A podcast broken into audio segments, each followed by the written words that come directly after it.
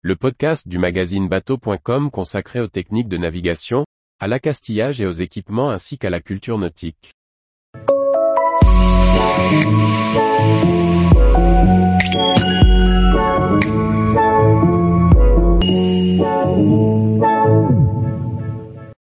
Navigation et oiseaux migrateurs, de bons réflexes pour les plaisanciers.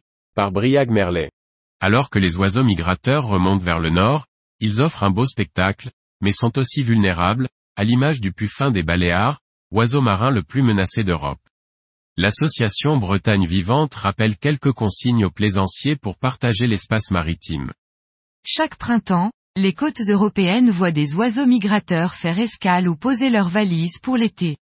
Le littoral en accueille de nombreuses espèces, dont certaines menacées, à l'image du puffin des Baléares. Cet oiseau marin porte le nom de l'archipel espagnol de Méditerranée, mais remonte chaque année jusqu'en Manche. Les eaux bretonnes accueillent chaque année près de 50% de la population. Il est malheureusement le plus menacé d'Europe, avec seulement 25 000 individus dans le monde. L'espèce est en danger critique d'extinction. Le puffin des Baléares est particulièrement sensible aux activités marines. En effet, celui-ci a pour particularité de ne jamais se poser à terre. Il amérit et forme des radeaux avec ses congénères pour se reposer et manger. Arrivé sur les côtes françaises, en fin de migration, il est particulièrement fatigué et vulnérable au dérangement.